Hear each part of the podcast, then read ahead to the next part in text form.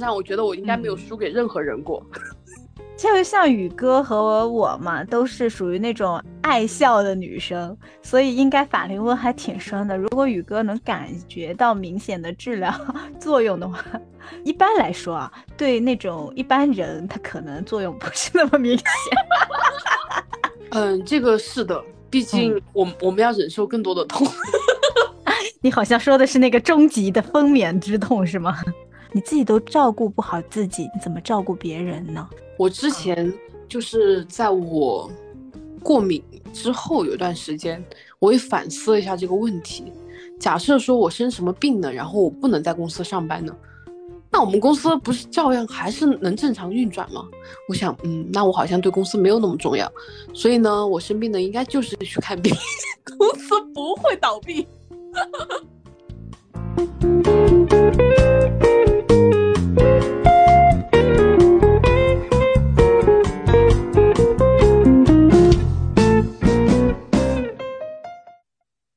嗨，宇哥，嗨，四万，就是感觉好久没跟你说话了。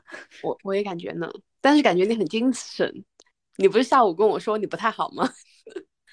确实还是不太好啦，但是我觉得我要做一个敬业的四万。我演我自己，我演四万。嗯，是这样子的。哦，我今天因为听你讲说你嗯不太舒服，然后我就想了一下我不太舒服的经历，我就发现我的人生也还是有这么精彩过的时刻。比如说，比如说，呃，就是因为你说你是今天是胃不舒服，对吧？嗯，你讲你胃不舒服，我就想起了我有几次胃不舒服的经历，但是我不舒服的经历都是作死。嗯，就是印象最深刻的是我小学的时候，当时我们家在吃年夜饭，就就像才过去的春节一样。然后在吃年夜饭的时候，我我的妈妈就做一道巨好吃无比的菜，就是凉拌黄瓜。啊。就不是普通意义的拍黄瓜，它是真正的那种削的皮，精心制作的一道凉拌黄瓜。但是它很缺德的是，它做了一大盆。然后我是一个对吃没有什么自制力的人，我当时觉得这个菜特别好吃。嗯，就是大家可能因为过春节的时候都偏冬天嘛，其实凉菜就是一个配角，就很少有人吃。我首先觉得它很好吃，加上。我很讨厌浪费食物，呃，这个点真的很致命。然后我就在一盘又一盘的过程，把把那一盆的黄瓜都给吃完。我妈妈当时只是觉得我好像很喜欢吃这个菜，她就不停的在那个盘子里面，就是上桌嘛，就把那个盆里面的菜往盘子里面赶嘛，就一直在满足我的需求。殊不知我只是没有自知之明。结果到半夜，可我记不清，可能两三点的样子吧，我就肚子疼的，就根本睡不着觉，我就没有办法，我就起来去敲他们的门，然后我爸就抱着我，因为我当时敲开他们的门，我人都不好，就神志不清，我爸就开始抱着我往医院冲，然后在我冲去医院的路上，我就吐了，然后就只是纯纯的吃多了，你怎么这么好笑？就真的很好笑，关键最好笑的是。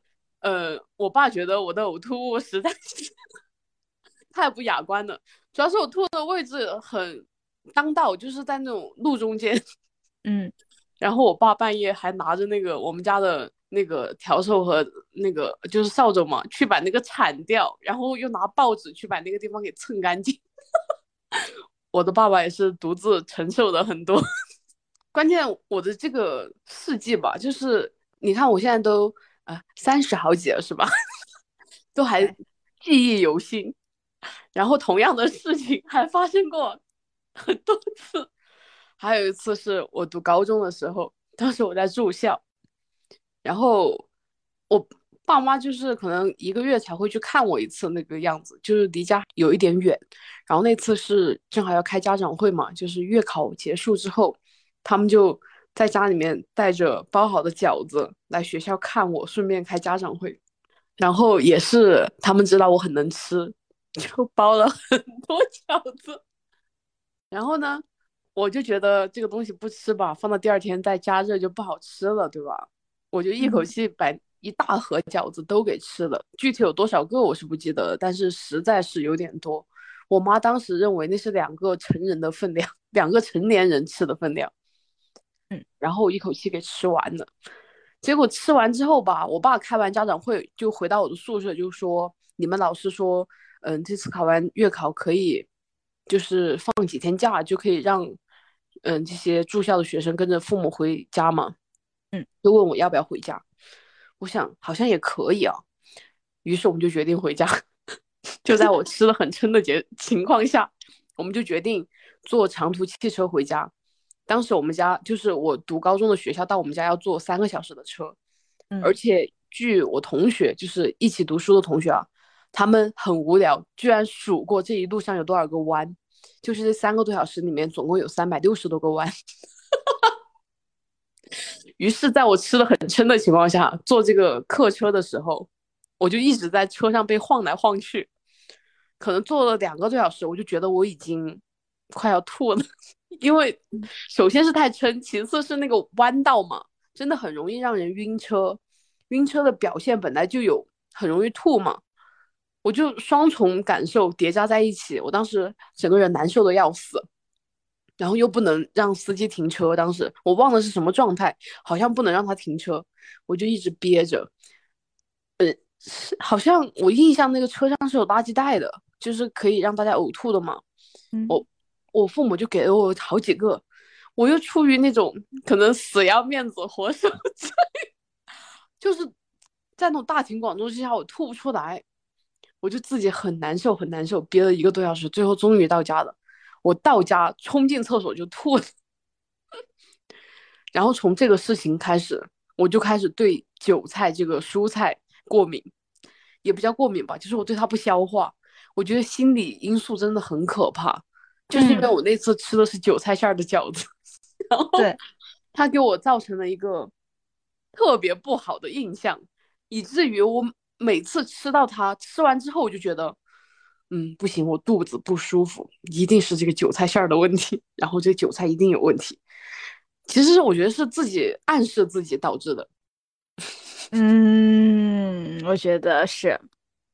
怎么感觉我特别能吃？而且你都栽在了吃的上面，我真的栽在吃上。我，然后最夸张的事情就是，因为这些事情都发生在我未成年，对吧？起码都是十八岁之前。然后距离目前的我来说，最近的一次是我毕业又是吃。那次你应该知道吧？只是那个时候你还没有到苏州，我那会儿是在苏州和就是呃和一个姐姐同居的过程中，这个姐姐是每个周末她是要回家的。于是周末只有我一个人在出租房里面过。我周末的时候特别喜欢看，呃，那个时候特别喜欢看《日食记》，嗯，就是他做什么我就想跟着做。然后那段时间《日食记》特别喜欢用电饭煲做饭或者菜，就很很方便。然后我就特地买了个电饭煲。在这个情况下呢，有一天周末，我就是看了，哦，就是比如说周六嘛，我先看了《日食记》的一系列的视频。我周六晚上就去超市买了些什么五花肉啊，还有嗯香菇什么的。我大概就是学了一个咸肉焖饭和那个电饭煲焖那个五哎叫什么红烧肉？对，红烧肉。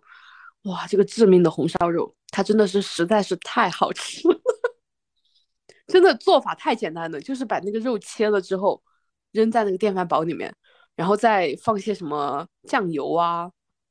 嗯，就什么生抽、老抽一类的吧，就没放几样东西，就焖熟的就可以吃了。然后那个咸肉焖饭吧，又是把那个肉和米在锅里面炒完之后，又倒进电饭煲，加点水焖熟了又可以吃了。但是我这个人属于，就是淘米的时候，我永远掌控不好量。我有时候觉得那个盛米那个杯子嘛，一杯的话肯定不够我吃，两杯吧我又觉得有点多。但是我这个人好像就不会折中，就是我好像很少会淘一杯半的米，我每次就会淘两杯。于是这个焖饭焖出来之后，造成的结果就是它大概有四人份这么多。就那个电饭煲是六人份的电饭煲嘛，嗯，就是焖焖到它已经越过那个线了，我都感觉它快把那个电饭煲给炸开了。嗯 我觉得是四个人可以吃下的饭量，嗯，再加上那一盘红烧肉，就是你想想又又肥又瘦还有皮的，嗯嗯，致命好吃。真我我不是 吹的，我觉得我多少还是有一点点天分在，就是我做的菜很少有很难吃的。嗯，就就这样要死不活，我就把所有东西给吃完。你知道这句话，我今天也刚跟小鹏说过。我说我做饭好像是有一点天赋的，啊，是吗？自己还是多少就是有点自信这个就是自恋，好不好？啊？好吧，我觉得，但是我觉得这个点在于什么？你说要是不好吃吧，我一个人能吃下这么多吗？是吧？嗯，是啊，就是我自己是我自己最好的证明。我跟你讲，人会偏爱自己的。哦，我觉得这样也挺好的。我嗯，以前对，觉得就嗯，我觉得我是个挺自卑的人。今天听听你讲完，我觉得好像我挺有自信的。啊，我的自信可能来源于吃吧。这件事情上，我觉得我应该没有嗯输给任何人过。哦，我从来没有遇到过对手是吧？对对对，我身边的人我没有输给他们过。嗯关键最致命的，刚刚这个故事的致命点在于，我吃完这一系列东西，它整体有一个，呃，主主观一，呃，主它整体就是一个字，咸。因为你想红烧肉配咸饭，它多少都是用酱油做的，于是我就觉得，嗯，不得劲儿。我今天晚上吃这个饭就特别的咸，我得吃点什么东西调节一下。但是我有这个念想的时候，我已经很撑了，你知道吧？你想想，那满满一电饭煲的饭都已经在肚子里面了，还有一大盘肉，我想怎么办呢？我想好像特别胀的时候，我是不是应该吃点那种冷的东西，它就会缩小？我当时不知道怎么想的，我真这么想的。我想的是，我吃冷的那个胃就会缩小，可能就没那么胀。于是我就打开冰箱，拿了一大盒冰淇淋出来，就是那个八喜的中杯冰淇淋。我不知道你有没有那个概念，有多大？中杯，你你能给大家描述一下吗？中杯我感觉大概有，就是星巴克的小杯咖啡这个分量的一罐冰淇淋，还是榴莲味的。我印象也是很深刻的，因为其实榴莲味还蛮闷的，嗯嗯，就很那个味道哦，现在无法回味了。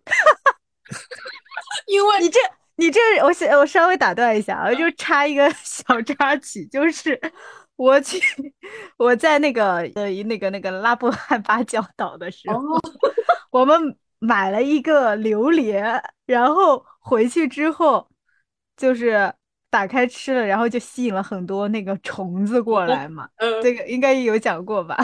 我就突然想到了这个回忆。哦，你你突然觉得榴莲对人的回忆都不太好，对九二九四的回忆不太好。不行不行，应该去算一下命，我们的八字是不是和榴莲相克？反正挺挺逗的，我也从来没有意识到他会给带给自己为宇哥造成一些小小的冲击。是呢，那个冲击就是，嗯，你说大吧，它也不大，就是它就是在我吃饭，然后那个饭一没过我的脖梗儿的时候，因为这一盒冰淇淋，它直接 就到了我的嘴，它直接就反胃了，你知道吗？啊，在我刚吃完这盒冰淇淋不到一分钟，真的没有夸张，我立马就又吐了。啊这，就是我我最近的一次呕吐的经历。就是你喜欢吃的人在吃上面很难克制住自己，是吧？嗯，是的，还有就是不要太要强，就是饭剩了就剩了吧，是吧？我现在已经比较佛了，就是嗯不会非要把这个呃吃完，就是我现在想的嗯是，哎，倒掉也可以了，不要太勉强自己，毕竟年纪大嗯了，也消化不了这么多东西。哎，是这样子的啦。哦，我我真的是一个很少生病的人，所以嗯。就像之前说过嘛，就是阳的时候，我们家什么药都没有，只有健胃 消食片，因为我是真的很容易吃撑，然后一吃撑就嗯。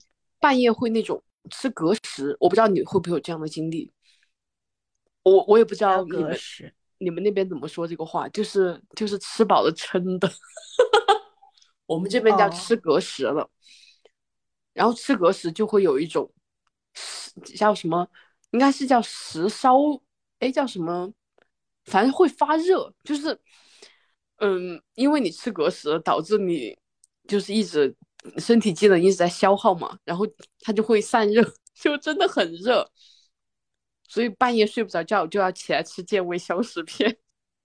那你其实肠胃都不太好吧？我应该属于肠胃太好了，所以才会 这样就暴饮暴食。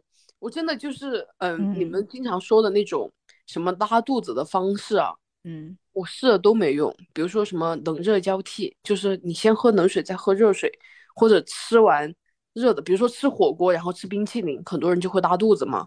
我不会。然后还有就是喝什么冷的牛牛奶什么的，我也不会拉肚子。嗯。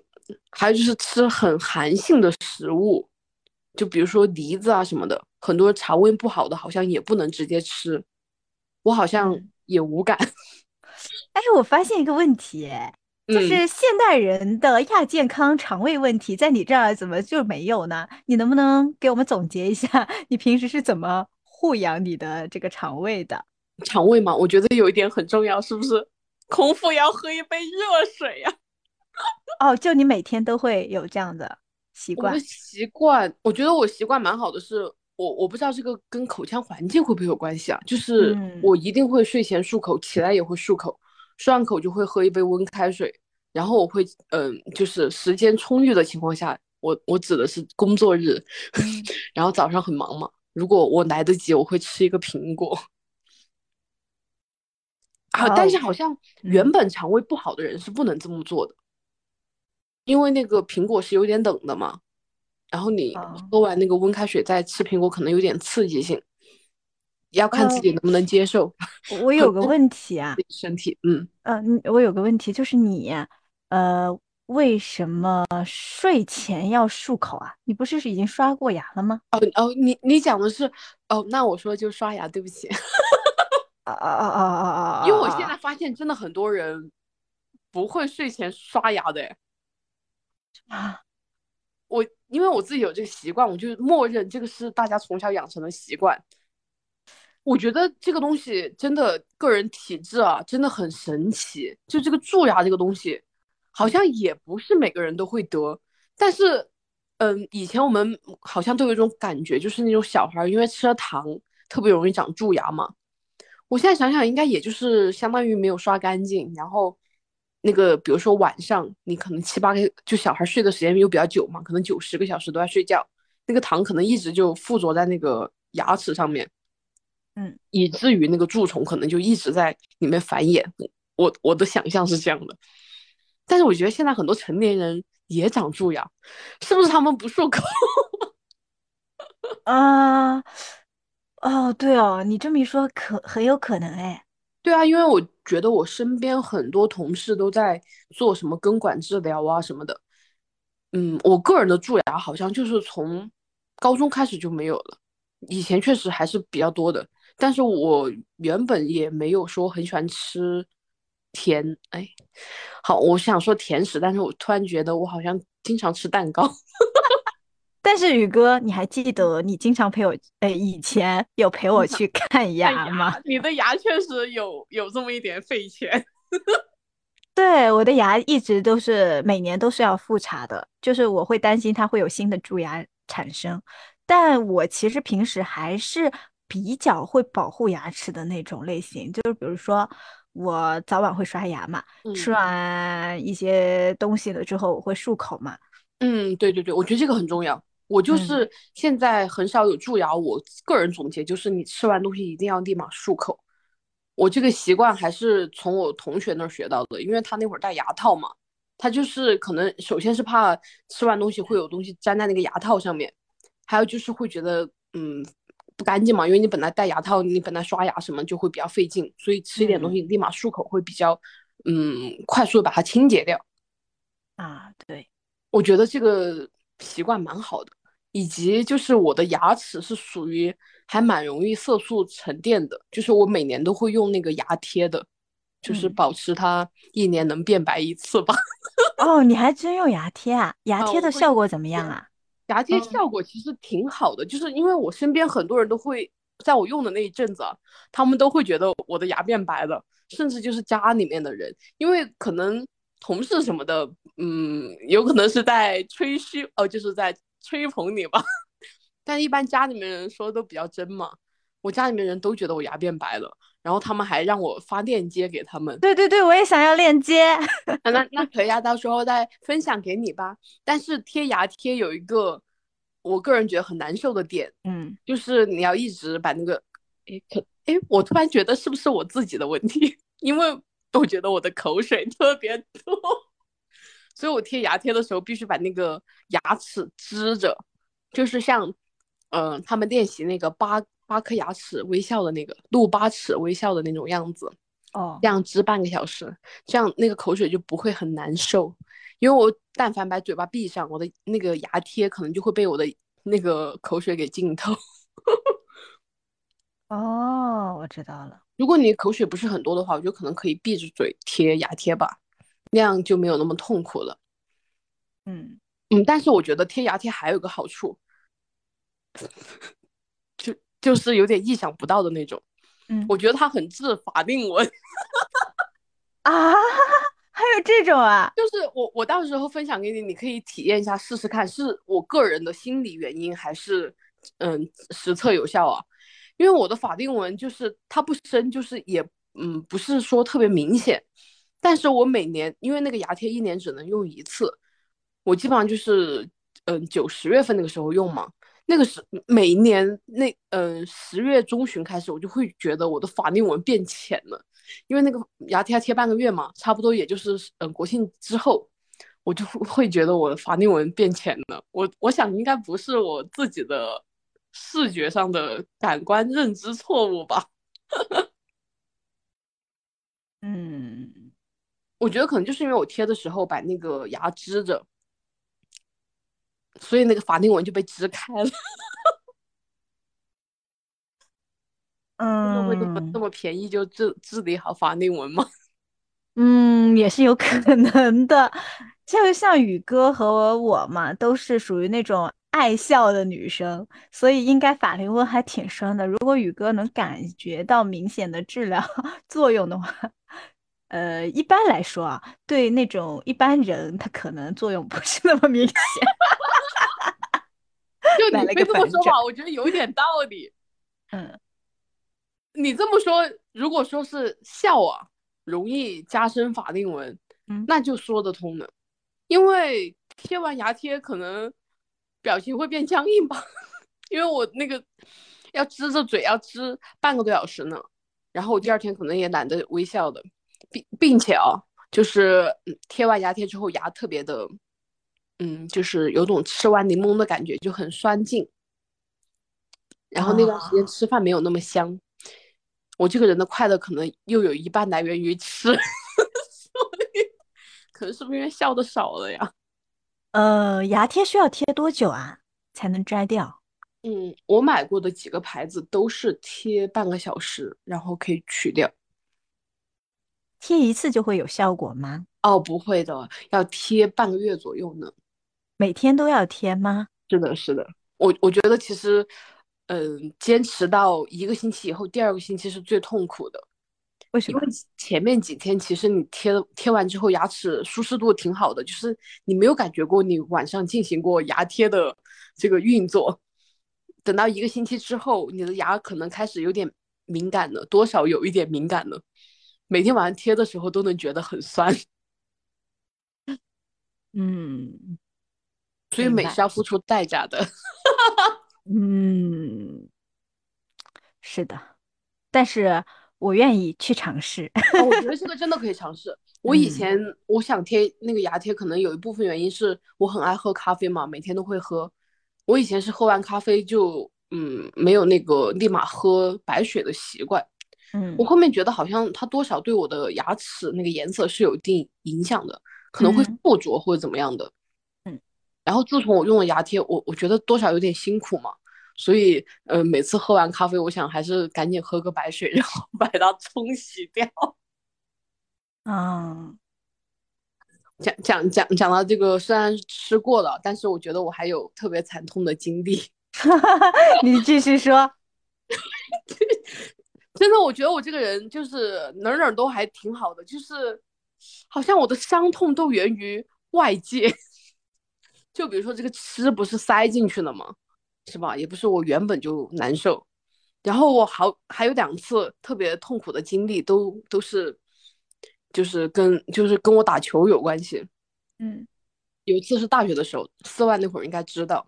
嗯，就是我去打排球的时候呢，嗯呃，我们陪练一般都是男性嘛，然后当时就有一个特别高壮的男生，然后当我们球队的陪练。在我们练习过程中，那天就是在打一场练习赛，然后就是我们因为平时是女女排嘛，就是女生的排球赛，但是打练习赛的时候就会男女交叉着在一个队伍里面打。嗯，然后那天我接球的时候呢，就很激动，我看那个球已经往我这个方向飞了嘛，我就很大声的喊我来我来，然后我就说一表示了我要去接这个球。这个男生是才加入我们陪练团队的，他可能不是很懂，他就默认那个球离他会更近，他就 确实离他挺近的哈，他还朝我跑了过来。然后因为排球嘛，我不知道大家有没有打过，就是你那个手是要伸直蹦出去的嘛，然后用你那个内侧的手臂去接这个球的。在我把这个手臂伸出去的过程中，这个男生冲了过来。嗯，我的手臂就直接这样顶上了他的肚子，然后这男生我目现在目测想想，可能应该有一百八左右吧。我说身高和体重可能都是一百八，嗯，然后他的肚子还挺顽强的，他肚子就是有点猪八戒的感觉。我没有任何藐视的意思，嗯，是客观陈述，是真的，他肚子上挺有肉的。嗯，我当时想的也是，嗯，他肉还是挺有弹性的嘛。应该也没什么事，只是当时那一下真的好疼啊，因为是一个特别大的那个劲儿嘛，就一下我的手伸出去瞬间，他肚子顶了过来，然后把我的手错了一下。我当时只是想，哎，也就是可能那种这种应该算什么，就是突然的一下那个力太大的，导致我可能比较疼痛，我就没多想。然后我还在那儿打球，还打得挺开心的，打了一下午。然后晚上回宿舍之后，我不是不去澡堂的吗？四万应该知道，就是我我有那种心理障碍，就是觉得去澡堂洗澡很难受，所以我每天都要自己打水回宿舍洗澡。嗯，我还打水回宿舍洗澡，洗完之后第二天我觉得我手还是有点疼，但是我想应该也没什么大事儿吧。我又我又骑着自行车去做家教，骑在路上的时候会觉得勇猛。对，我就只是觉得好像，嗯，那个手握在那个龙头上面，就是可能是角度问题吧，就是有点别着疼。我想，嗯，应该只是，嗯，那个龙头的问题。嗯，结果到了家教的那个孩子家嘛，然后这小孩他妈才给我打电话说，他们今天有个什么很突然的活动，说必须参加嘛，是学校的活动，然后就今天不上家教课了。我想，那行吧。然后我突然想，哎，他们家就在那个医院旁边嘛，我想来都来这儿了，要不我去医院看一下算了。于是我就说去医院看一下。我后面想，这个是外伤就反正先去外科呗。我对我还很少去医院，所以我也不知道这个东西要去找什么地方。然后就跟那个导医台的讲了一下我的情况，他说那你直接去骨科吧，然后拍个片子，然后看看什么情况。这下好了，拍一个片子一一拍出来说。我那个手就是手腕的地方骨裂了，就是人在不知道自己受伤的情况下，就没有看见伤口的时候，是不会觉得疼的。我这个人是这样的。于是当时医生跟我说你骨裂了，我当时觉得我的手快要断掉了，疼的不行。后面仔细想想，我明明骑车来的时候也也好好的，昨天晚上打水的时候也好好的，嗯，看来就是心理作用。对。你对疼痛的感知好像没有那么强烈，我对疼痛的感知就就真的是很神奇，就是我看见了我才会觉得疼，没有看见的时候都不觉得。当然还有就是碰到酒精呢 伤口，碰到酒精多少是很疼的。嗯，我觉得很多女生啊，对疼痛的感知能力会比男生普遍会。强很多，我说的是忍痛，忍痛，纠正一下，嗯嗯，对，忍痛能力会更强一点。嗯，这个是的，毕竟我我们要忍受更多的痛。你好像说的是那个终极的分娩之痛是吗？呃呃，我我我没有啊，终终极的分娩之痛是什么？就是就是 生育之痛啊。但是我现在听说的比生育痛还要痛的痛还挺多的。嗯，比如说那个就是生育完之后，不是正常，如果是说要母乳哺乳的话，嗯，它有可能会造成那个乳腺炎，就是比如说没有及时的吸出或怎么样，就是相当于这个应该算什么忍辱，它就有一种淤积，对吧？它淤积在女性的乳房里面，它就相当于拥堵在那儿，所以它就会造成它发炎。那个炎症是比生孩子还要疼的。嗯，突然觉得女性好不容易啊，本来每个月就要疼那么多天，虽然我不疼，但是很多人每个月都会疼。就这样啦，太不容易了。嗯。哦，然后我还有一次骨裂的经历，也是我打球，然后在这个时候我就。特别要强调一下，大家运动的时候一定要穿专业的运动鞋。我那次我那次骨裂的经历就是，我穿那双，我现在都记得它是那个就是阿迪的那个贝壳头，嗯，因为我我觉得很多人都有这双鞋，我当初觉得大家都穿着它打球啊什么的，我也没多想，它鞋底很柔软，所以它并不能保护我的脚。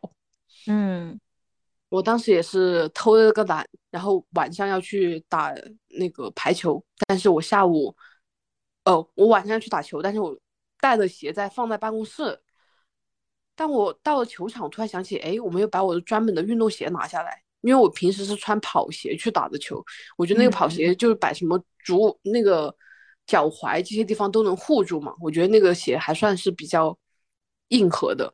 嗯，结果那天想，哎，反正我现在穿这个也算运动鞋，大家我看他们也穿着什么跑步啊，然后也有人穿着打羽毛球什么的，应该没什么，我就将就着穿着打球。结果最后是什么原因造成的我骨裂呢？就是我的鞋跟不上我脚的速度，你能想象吗？就是我一个箭步飞出去，结果鞋把我顿在了原地。嗯。就是我速度太快，但是那个鞋因为太柔软了，它又有点粘在地上，导致它把我顿住了。我的脚就我我整个人就一下冲了冲到前面去了，然后我的脚又瞬时承受了嗯可能有大半个身体的劲儿吧。嗯，我当时觉得嗯好疼，嗯，但是我想应该第二天要比赛了，应该能正常打吧。于是我第二天还打着绷带打了一场比赛。打完牛啊，宇哥！我是打完比赛之后，我发现好像不太对劲，有点肿的厉害。你真的是很很坚强的女人。我我多少为什么叫宇哥，还是有有一点道理的，知道吧？但是我认为男人没有你这么坚强。哦，是这样吗？对，哭了是吗？对，没准啊。但是我我多少是有点，嗯，就是可能自己没没点逼数，你知道吧？就是当时他们说你这个脚肯定是肯定是里面受影已经不行了，外面才会肿这么高，你一定要赶紧去拍片子什么的。我说，哎，这没事儿，就顿了一下，能有什么事儿啊？我还每 天穿个拖鞋去上班，导致我们公司领导都知道了，说我打球，然后把脚给打伤了。然后每天穿拖鞋，然后就看我撒个拖鞋在办公室嘛，还他们还经常问我说有没有事儿，你要不要请假在家休息啊？我说没事儿，这有什么的。然后一个月之后，我姐结婚嘛，然后就回老家去参加她婚礼，然后这个时候我妈才知道我脚受伤了，她说这怎么可能不拍片子呢？这种特别是那种运动受伤嘛，肯定第一时间就要去拍片子啊，然后就带我去拍一个片子。相当于都已经一个月了，去拍都还是在骨裂的状态。毕竟我每天都在用我的脚。嗯嗯，这个这个故事告诉我们，一定要在运动的时候穿运动的鞋啊，真的要专业一点才行。是，也就是你这种运动伤，真的要及时去看。我的脚当时，嗯，就是发现骨裂的时候，已经距离我伤已经伤了一个多月嘛，那个时候才开始治疗，就开始包什么中草药一类的那种药物，它只能尽可能的缓解下我的那种疼痛吧。然后那医生就说我这个拖的太久了，说以后脚肯定会疼。嗯，果然我现在虽然不是变天的时候疼啊，就是时不时走太多的，我的脚都是疼的。倒倒也是，我现在也不年轻了，是吧？这些部件不好用的也有它的道理。就是你要爱惜自己，真的，宇哥。虽然我我说这话其实没什么说服力啊，我自己也是这种感觉。就尤其是我今天不是去看医生嘛，其实我前两天就开始腹泻，就是有腹泻的症状。然后今天是真的反胃，就啥也吃不下，一直在呕吐啊，也不是是真的吐出来东西，就是干呕，一直在干呕。大家都看我面色真的是非常的蜡黄，非常的惨烈，然后建议我赶紧去看医生。其实我本来想着啊，那忍一忍吧，就没什么关系，不是吃点药不就行了吗？对吧？结果就是有一个同事跳了出来说：“我陪你去看医生吧。”我当时顿时就觉得好感人啊，就是我有点懂你这个状态，突然觉得他看穿了我的坚强一样，然后。就就说你这样不行的，然后他一在走的路上一直在数落我，是个女生啊，就一直在说我是一个不太爱惜自己的人，健康啊、饮食啊什么什么什么都不注意，所以说我需要好好的去，嗯，就是管理自己的身体，要注重健康这些东西。但其实我平时就是我对很多东西就是我觉得。有比我身体健康更重要的事情在前面，就是我的我会把健康放在我的优先级之后啊。对，这万万没想到。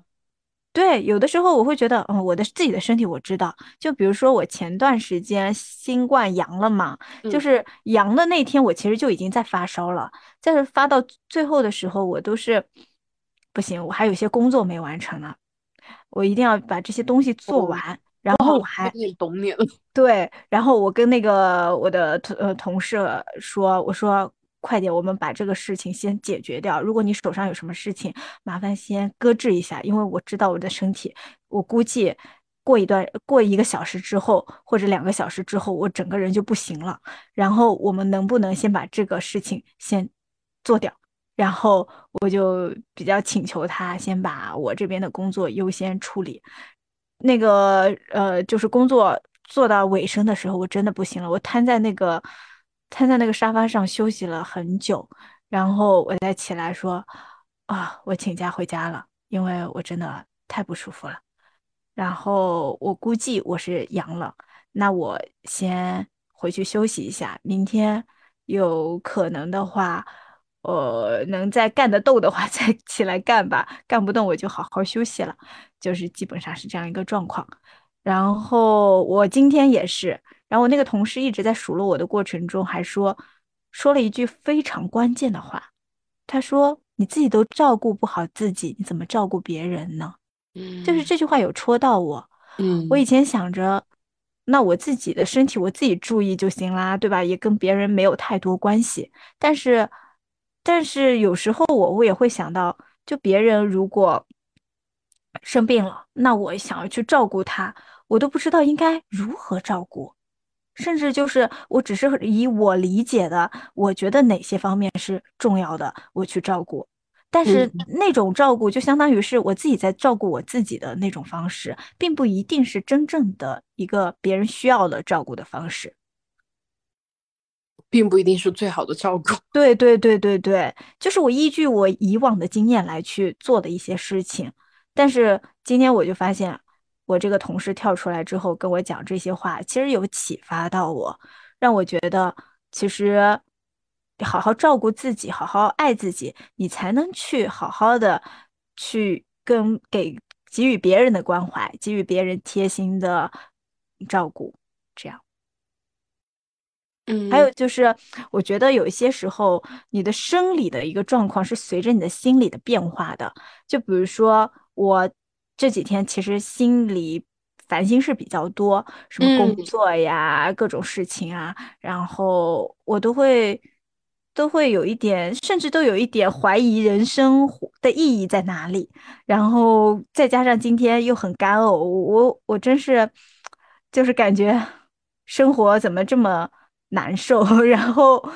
然后就整个干呕的现象会非常明显，但是你看宇哥，现在我坐在这边录节目，我整个人状态其实没有出现干呕过，对不对？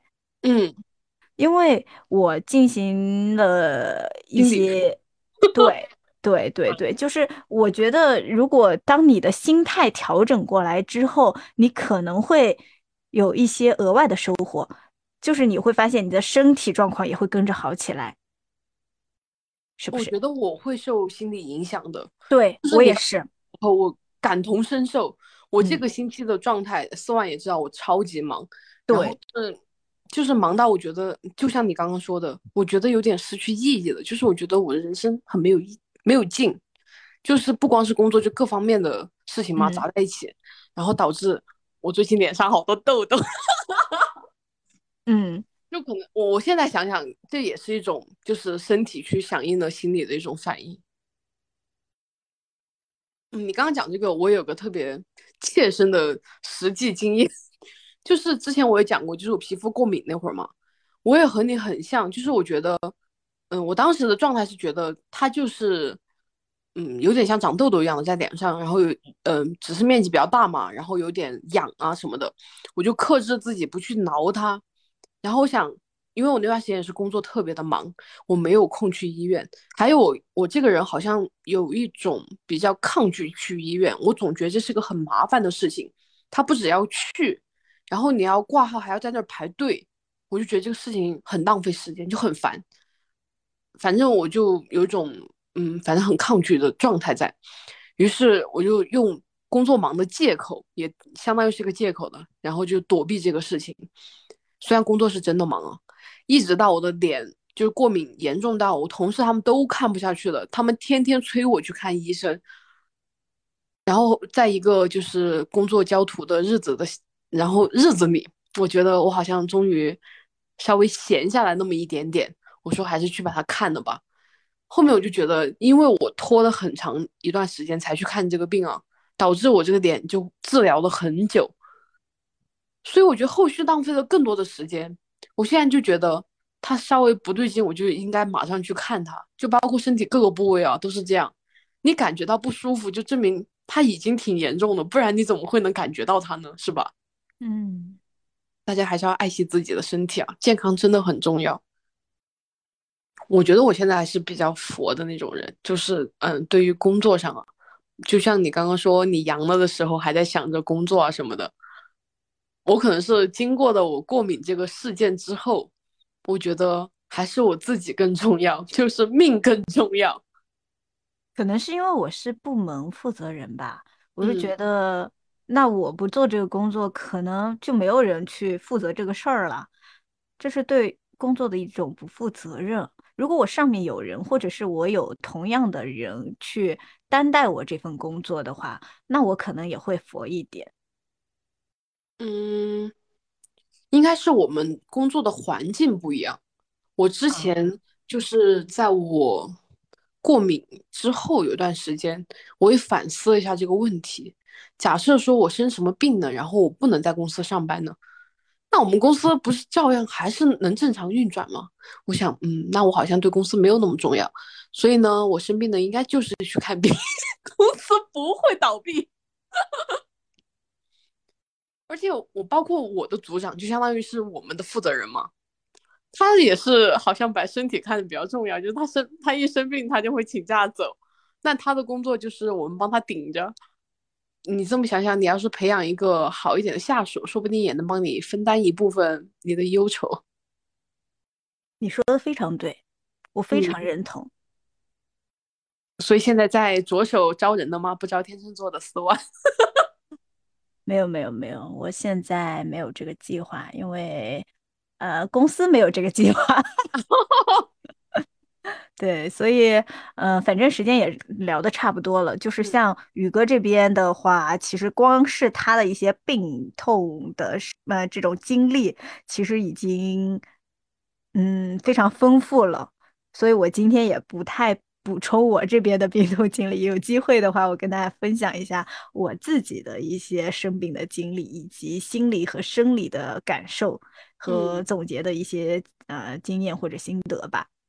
嗯，我这个主要是让大家在生病、身体不舒服的时候听的，就是我觉得我我不舒服特别滑稽是吧都都很神，很 funny，我多少可能是神经病体质。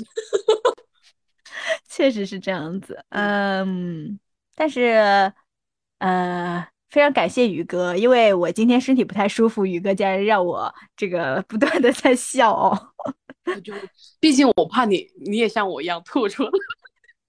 哎，但是我发现一个问题啊，就是我我发现一个问题，就是我每次生病的时候，我都会变得特别温柔，以及感恩世界。本本来前面那个温柔的啊，然后你感恩世界，我天，这个上升的境界就有一点我达不到的高度。就是就是因为我们生病的状态其实蛮难受的，你如何去排解这种难受呢？你就会有一些是思考，甚至你生病的时候其实是会停滞的，你的大脑会没有那么嗯运转的那么灵敏，然后你也会去思考，嗯，生活的意义是什么，然后你会最终要找到一个自洽的逻辑说服自己。然后，那今天的节目就到这里啦，下次再见。嗯，希望大家都健康快乐，怎么每次都这个祝福语？能不能来点这是新意衷心的祝福了，不要吃？OK 太。OK OK，好嘞，好的，拜拜。拜拜。